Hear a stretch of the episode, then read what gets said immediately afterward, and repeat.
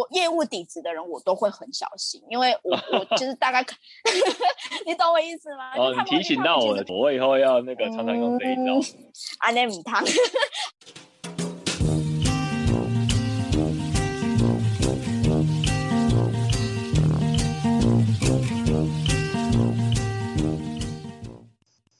欢迎收听本集的江湖尬聊，我是主持人 Vic。今天将访问一位多元的女孩凯里。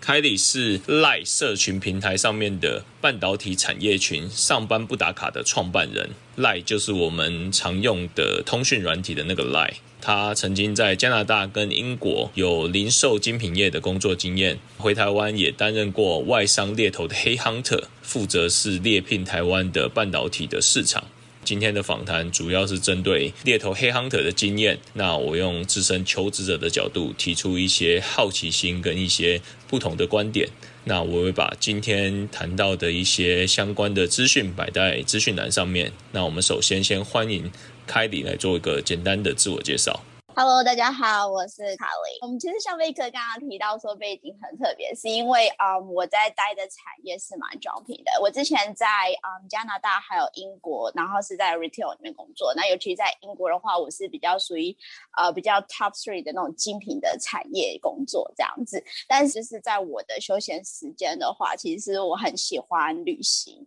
呃非常喜欢电影拍摄的，就是比较偏向后置的。去年年底也因为疫情关系，然后回台湾之后就开始做呃半导体的 hunter 的工作，这样子感觉非常非常的跳脱。我没有办法用一两句话把它 summary。那应该就是我觉得我们娓娓道来，可以先从国外的经验稍微聊一下，好了，是什么机缘下能够让你去加拿大、去英国？那你国外的生活体验，maybe 发生一些很特别的事情，也可以跟大家分享一下。那其实。最开始会去的话，其实就跟很多人的管道一样，就是用啊 working holiday visa 过去拿到工作签。那就是在我在在加拿大的温哥华，那那时候就是呃，其实有读半年的企业管理，然后后半年就是做 retail，像一些鞋子，像 sketchers 啊，还有 Roots 啊等等，就是半工半读啊。那后来其实，在那边开始之后，才发现自己其实很喜欢拍摄，然后把它做记录。其实就跟很多人一样，就是只要出国就会想要呃拍照、录影啊等等，然后尝试很多就是在台湾可能比较没有机会尝试的事情。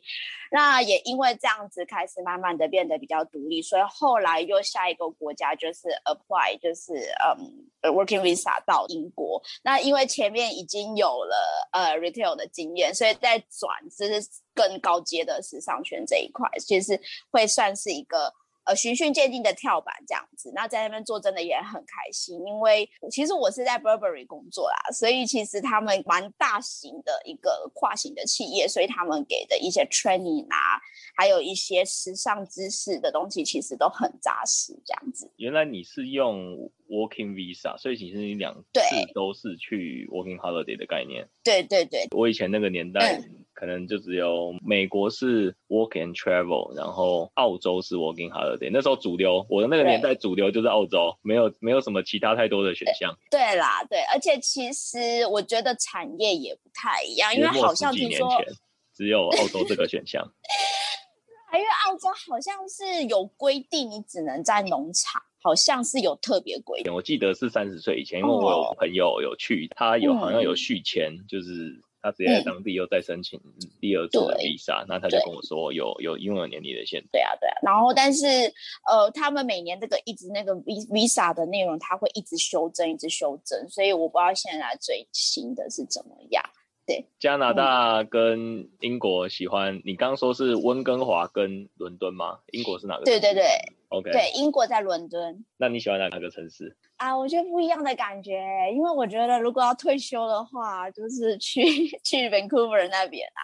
就很舒服，步调很慢，但是听说好像没有澳洲慢啊。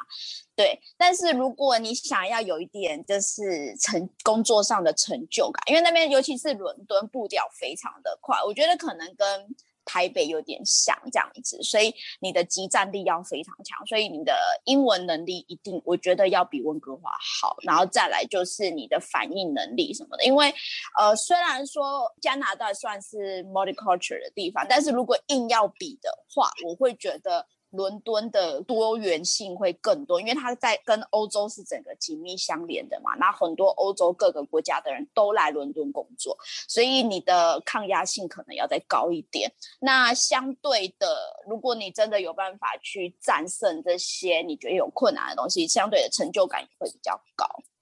据我了解，你回台湾之后是做猎头，就跟时尚或是说零售业基本上是没有什么关系。而且你做的产业别还是半导体的猎头。我回台湾是做 hunter，那的确，嗯，时尚产业跟 semiconductors 完全是不一样的东西。对对对。但是我其实我学东西很快，而且我很会找资源，跟我很会问问题，所以我倒是觉得它的确会是我的弱势，但是也会变成我的强势。所以我在想说。之后，呃，工作稳定的话，我会期待啦，就是可以跟在英国一样，就是我早上还是白天还是做我的那个工作啊，但是晚上会继续做自己有兴趣的事情。已经在组织自己的团队了。对，接着刚才有提到说你在精品业工作了。我有一个 表妹嫁过去伦敦，那她也是在 Burberry 工作过。我这几次出差去伦敦，那她都有当地陪，那也有跟她聊很多。再回馈一下上一个议题，就是伦敦真的是很多这种艺术家。表妹的妹夫，那他就是英国人，那白天他就是教书的工作，然后晚上非常热血跟 crazy。大概一个礼拜七天，他大概有两到三天会自己背着吉他去 club 去驻唱，嗯，而且基本上那个是不太有薪水的，等于是说他完全是自己的兴趣跟自自己写歌，就是老外就是想要有机会去发表嘛，所以那个完全是自己想要很热爱音乐这件事情，所以说我一有新歌，我就是要上去那种 club open mic，然后去表演给大家，而且。我陪他去过一两次，那个 open m i 还不是说你今天去就排得到哦，那个可能现场有七八个、十个人都想要发表他的新歌哦，所以我对这件事情，你刚刚讲伦敦的事情很有画面，很有画面，因为一堆人抢着要上台哦，而且还有扣塔说你你一次只能唱一首歌，因为后面还有七八个在排队，你不能够唱太久。伦敦真的是。让我印象很深刻，针对这个艺术的这个这个学养，或者说他们的生生活的方式啊。好，Anyway，Burberry 我觉得会是蛮特别的，因为我大概有耳闻，Burberry 你可以讲一下，说你在 Burberry 精品店工作，应该发生非常多很特殊、一般人无法想象的事情。先讲比较特别的客人好了，因为其实你知道，老外进来，我们觉得都长。所以我们不知道，我每次都是服务完之后才知道说，哦，这个很帅的一个外国的男生，哦，他是可能他是足球明星，因为我们会要客人的一些资料嘛，所以我们会有他的那个 first name 跟 last name，然后就 Google，然后或者是之前我有朋，我的同事有接到杜拜的公主，然后他说一进来的时候，他的规模是就是可能是个很壮硕的保全。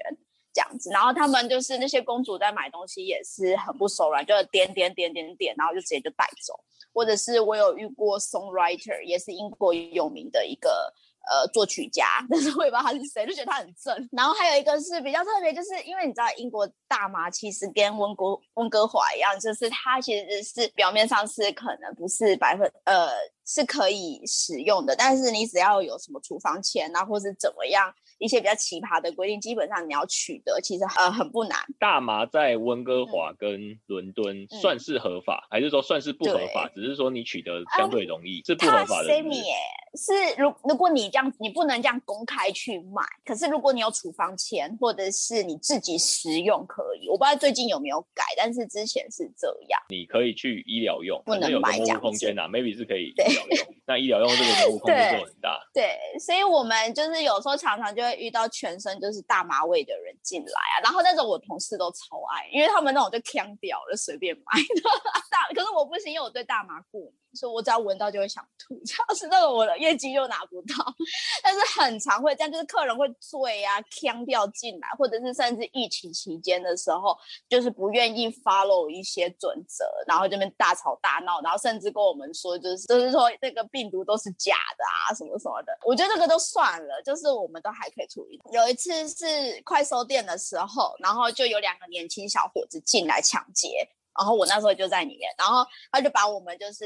两个大包包加起来也十几万，这样整个就拿走。可是我不知道你知道，这是英国的规定是说，如果有人来抢劫的话，我们不能追。如果我们在我们去追那些呃抢匪的过程中，害抢匪他们跌倒或受伤，我们身为店员，我们会有责任。对，我们就让他抢，除非你今天是保全。如果我们只是一般的店员，我们是不能做这些事情。呃，所以那个时候就是大家都吓傻了，然后那时候就全部都定格，那个就只好协助呃警察就开始就是说是什么产品啊被偷，就是很淡定的处理这一切这样子。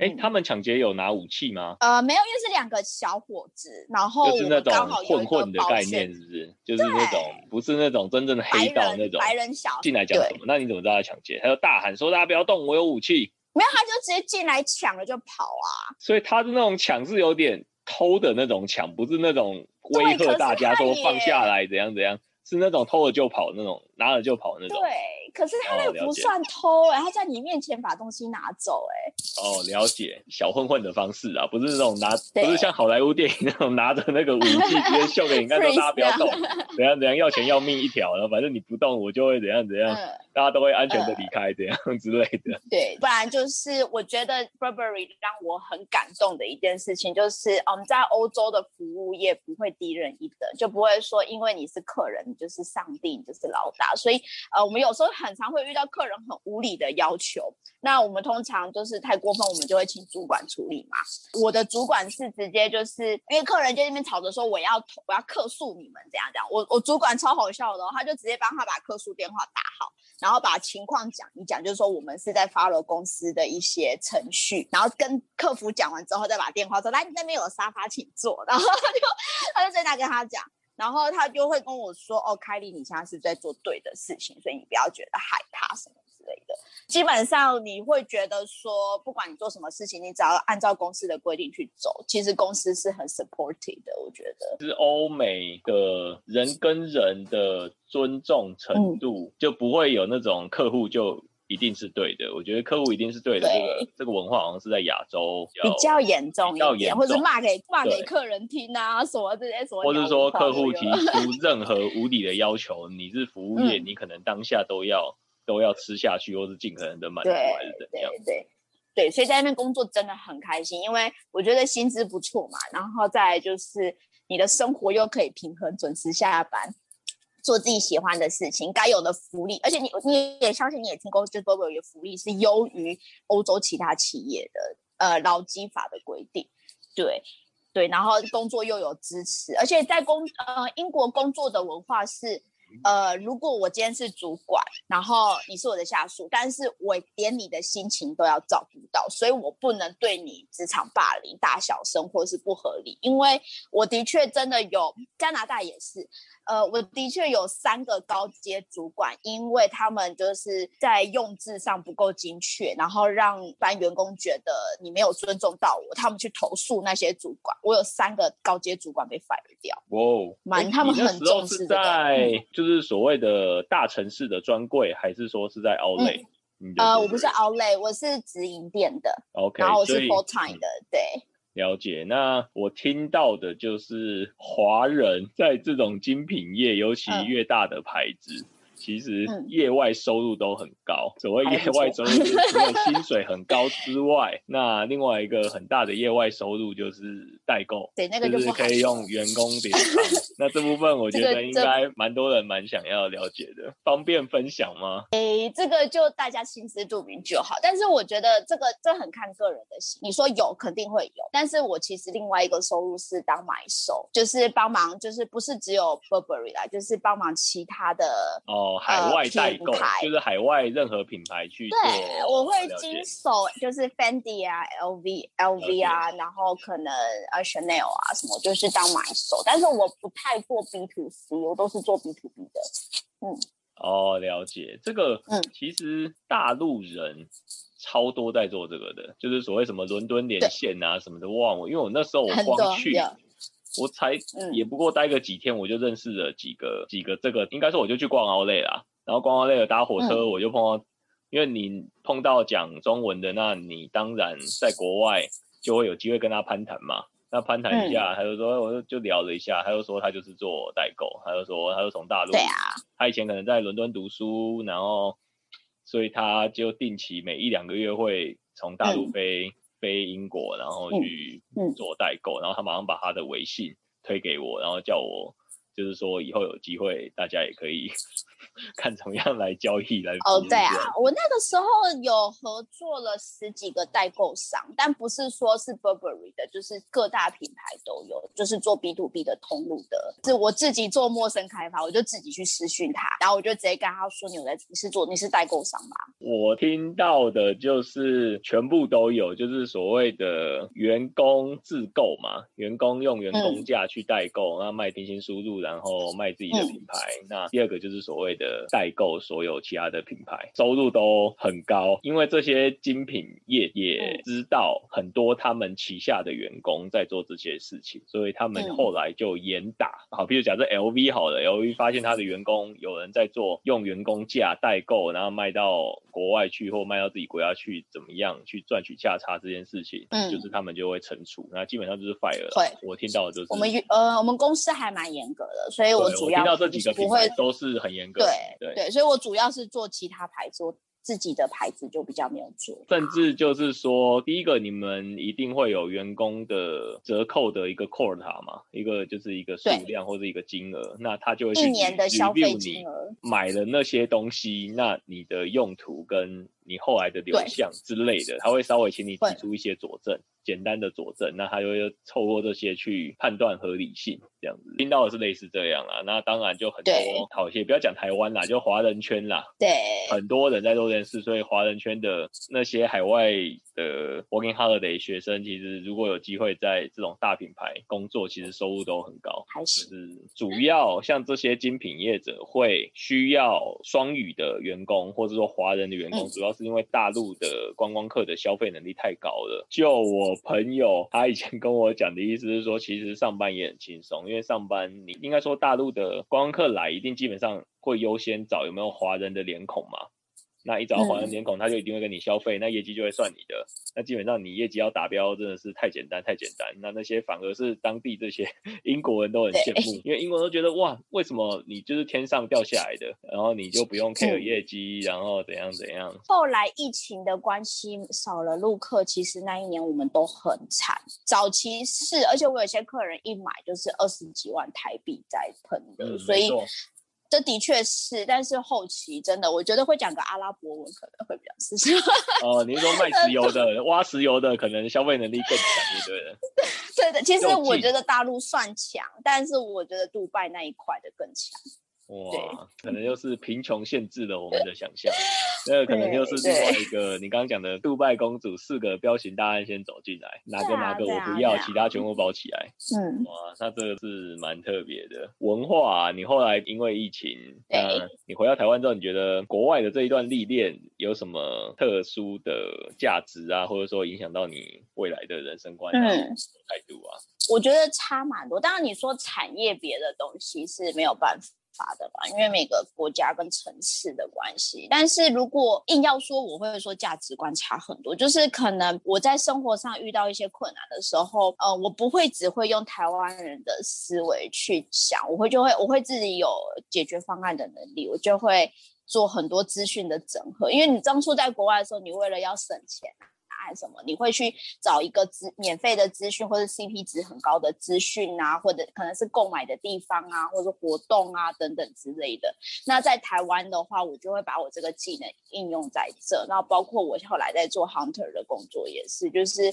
我不会只是一直当就是怎么讲，用公司教我的东西去找资源，对，就是我会自己创造一些机会啦，应该是这样说。国外有生活过的，其实觉得一个蛮大的差异，其实是独立性的，独立解决问题的能力。因为你在那边，你三餐各方面你是没有任何资源，你就是要想办法对生活下去，自己搞定。对，而且如果是学生，钱一定不多，而且那边消费水准就是远远大于台湾。对，所以我觉得是可以让人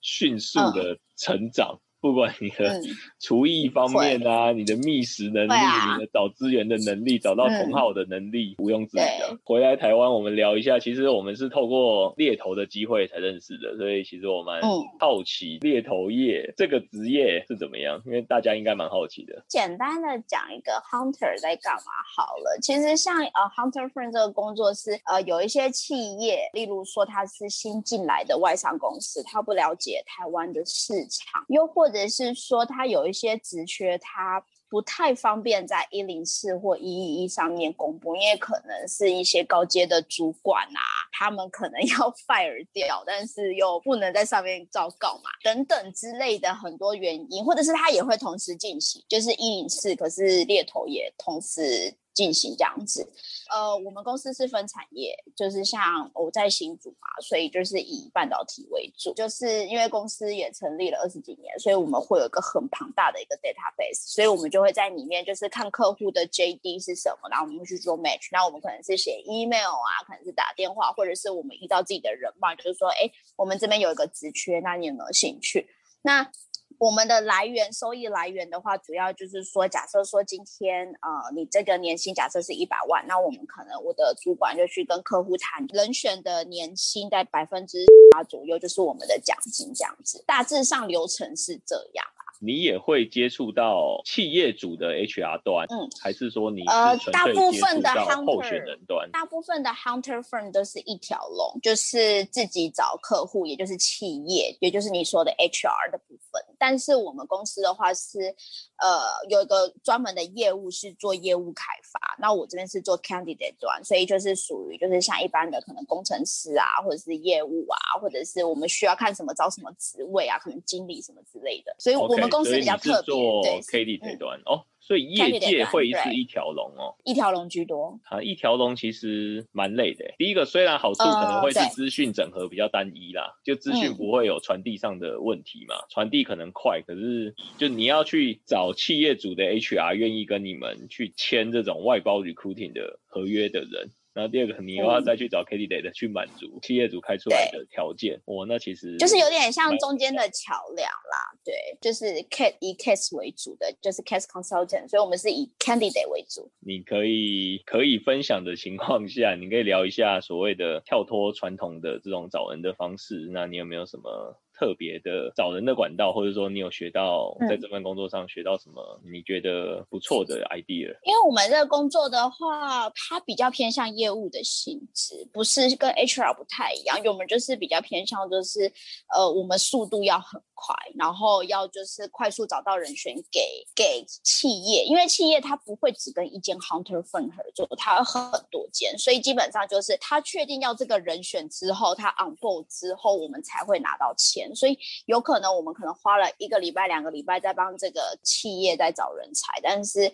最后我们可能是第二名。但是只要是第二名，就是最后一名，永远这个业界只有第一名，没有第二。假设他的职缺就只有一个人，那当然没有备取一号这种事啊，除非正取一号后来没去报道还是怎样，或或许才有可能有备取。对，其实这个工作不不太，就是表面上其实是像我们就是感觉就是这样做配对嘛，可是其实我觉得。它是跟人有关的，所以只要是跟人有关的那种不定的因素就非常非常的大。因为有时候就是可能要么就是企业可能不错，但是人选可能就是我们一直找不到适合的。那有时候是人选很不错，但是企业的预算就只有这样，或者是企业的名声不好啊什么的。所以你知道，跟人有关的话，就是很多人就可能答应你 on board，但是他可能最后又没去，又或者是说他可能 on board，他又没有做满三个月，那我们要免费去帮企业重招。对这部分可能一般人会听。不是很懂，我觉得您可以先讲解一下游戏规则，就是说什么样叫做第一名，就是你讲的，就是成就是好成功的案例会长怎样？好了，假设这一个 candidate 成功被推进去，那怎么样才会对你们公司是成功？那当然你可能才会有 bonus。我从我们开始找好了，假设我们今天找到这个人选，我们还要就是打电话去帮你们做面试，然后确定你真的适合筛选之后，再把你的。组你的履历表都送给客户端，那客户的话，他其实确确定要帮他面试的时候，这个时候就会有一个不变的因素，就是我很常遇到 candidate 答应好要面试，结果最后 fail 掉。可能有时候客户就会觉得，哎，我们是挑人很有问题，这是一个我觉得很难控制。你所谓的 fail 掉是说 no show，还是说突然说我临时有什么事情，那可能要要改时间之类的？要改时间，或者说我直接不去了，也是有，或者是去。了之后，去了之后，例如说，就说你为什么要来面试？你为什么想来我们公司？你的 motivation 是什么？他就说，哦，我妈叫我来看看世面。然后就这种你控制不了 candidate 啊，有时候就是面试的时候会讲一些不该讲的，所以你可能前面花了很多时间去帮他们做媒合沟通。然后，或者是可能当他出讲说你预期的奖金是这样，结果后来到了那边之后就狮子大开口，然后可能落差的太大之类，这些都是我们没办法控制，我们只能在嗯面试前一直去沟通，但是很多不变的因素。好，那最后假设前面都很顺利，OK，到了那边去公司去那边工作，on board，就 on board 完第一天之后，他可能不喜欢，就最后就说嗯，我可能不适合这间公司，就离开嘛。那他离开之后呢，我们就要重新找，因为在我们公司的规定是说，你要 on board 三个月，我们才能拿到奖金，就是试用期要过。所以在试用期要过，那其实听起来当然会有很多外在因素啦。可是比我当初想象的算是简单，还要难。没有，比我当初想象，就是说，因为我原本以为，假设是要 on board 半年或是一年才能够类似说有看分期付款还是怎样，我原本以为啦。那你所谓三个月都你们毕业组那边谈的佣金，就百分之百就是可以付款给哦。那这样其实比我想象中门槛来的低啦。对，不过当然实物上一定很难啦。对，实物上一定很难啦。业界大家最常做的事情就是 offer 谈 offer 啊，就是说最后拿到那个 offer，最后没有去啊。可是我们前面真的花了很多心力去呃帮他安排啊，去跟他沟通，但是他其实他的目的是。要么就是他是去探勘军情，就是他可能是同个产业，他可能本尤其是那种业务底的，我都很，我业务底子的人我都会很小心，因为我我就 是大概，你懂我意思吗？哦，你提醒到我了，我以后要那个常常用这一招。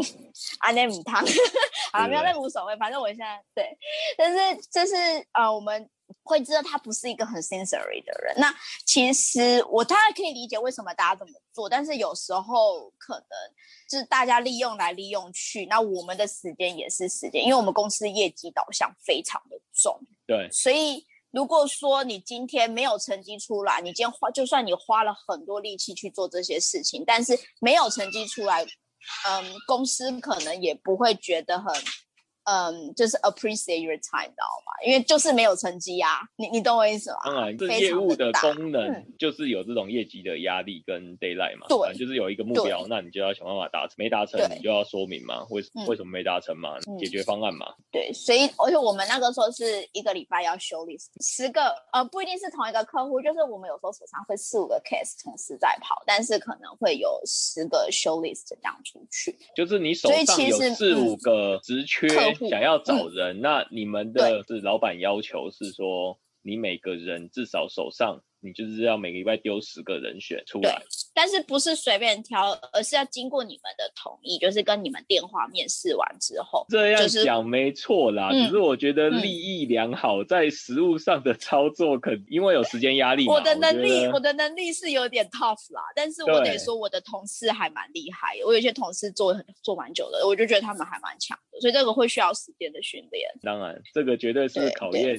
嗯。嗯，很考验业务能力啦。其实说穿的，就是很考很考验你人与人的沟通说服力跟嗯跟一些技巧。好，那我就直接问了，我个人对嗯 hunter 的一些想法跟我不解之处。嗯，就譬如说，为什么有些 hunter 每次打电话过来都会，他不会跟你讲说企业主是谁，他都一定要在很后面才讲企业主是谁。我真的是不是很理解。嗯，这个其实我前面就有讲啦，因为因为有一些企业他不喜欢被发现，因为哦，我真有接过一个案子，是因为他在做并购，很大间很大间的外商公司，所以他是要到第二阶段他。确，我们确定你是真的对职缺有兴趣，而不是可能八卦，或者是为了可能怎样怎样。对，因为毕竟都是同产业，然后这圈子真的很小，所以有一部分的顾虑是真的是这样。对，然后第二个，有时候我又怕你们自己去投，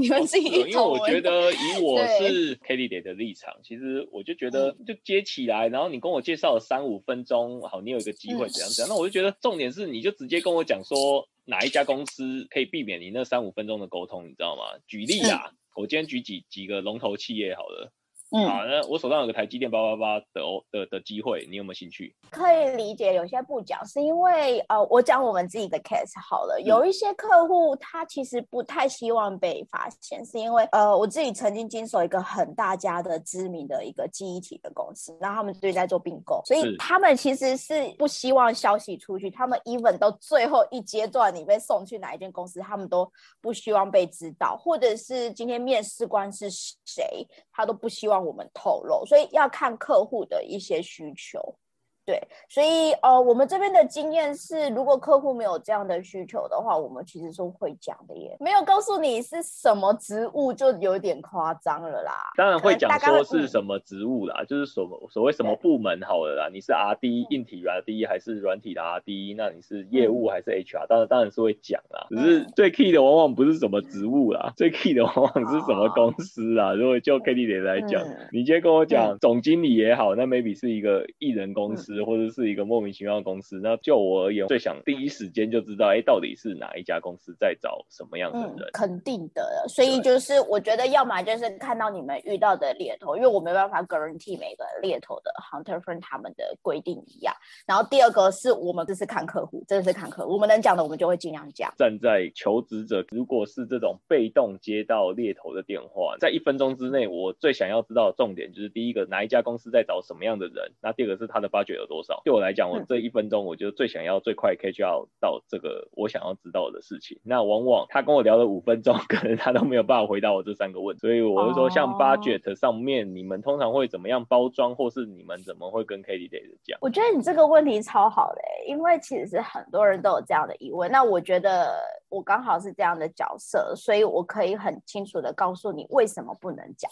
呃，基本上我们在谈一个 case 的时候，我们也会大概就是问一下说你们的。Budget 在多少嘛？但是事实上，我们没办法跟你 guarantee 说到底多少，是因为你今天可能是三年的一个业务经验，可是下一个 candidate 他可能今天是一个十年的经验，那开出来的价钱就不一样。而且因为毕竟这跟人有关，所以它不变的因素太大。我们有遇过，就是可能客户的 budget 可能是这样，可是他太喜欢这个人选了，所以他们是经过面试之后破天荒去开开。或者是这个人选也会很明白的讲说，我现在手上有三个 offer 在还在考虑这样子，那有可能他们真的太想要这个人才，那可能跟上面的指示沟通过了之后，就会说，那我再多加多少钱，呃，吸引你过来我们公司，所以我们才不能在一开始在跟你们做第一次接触的时候就说死。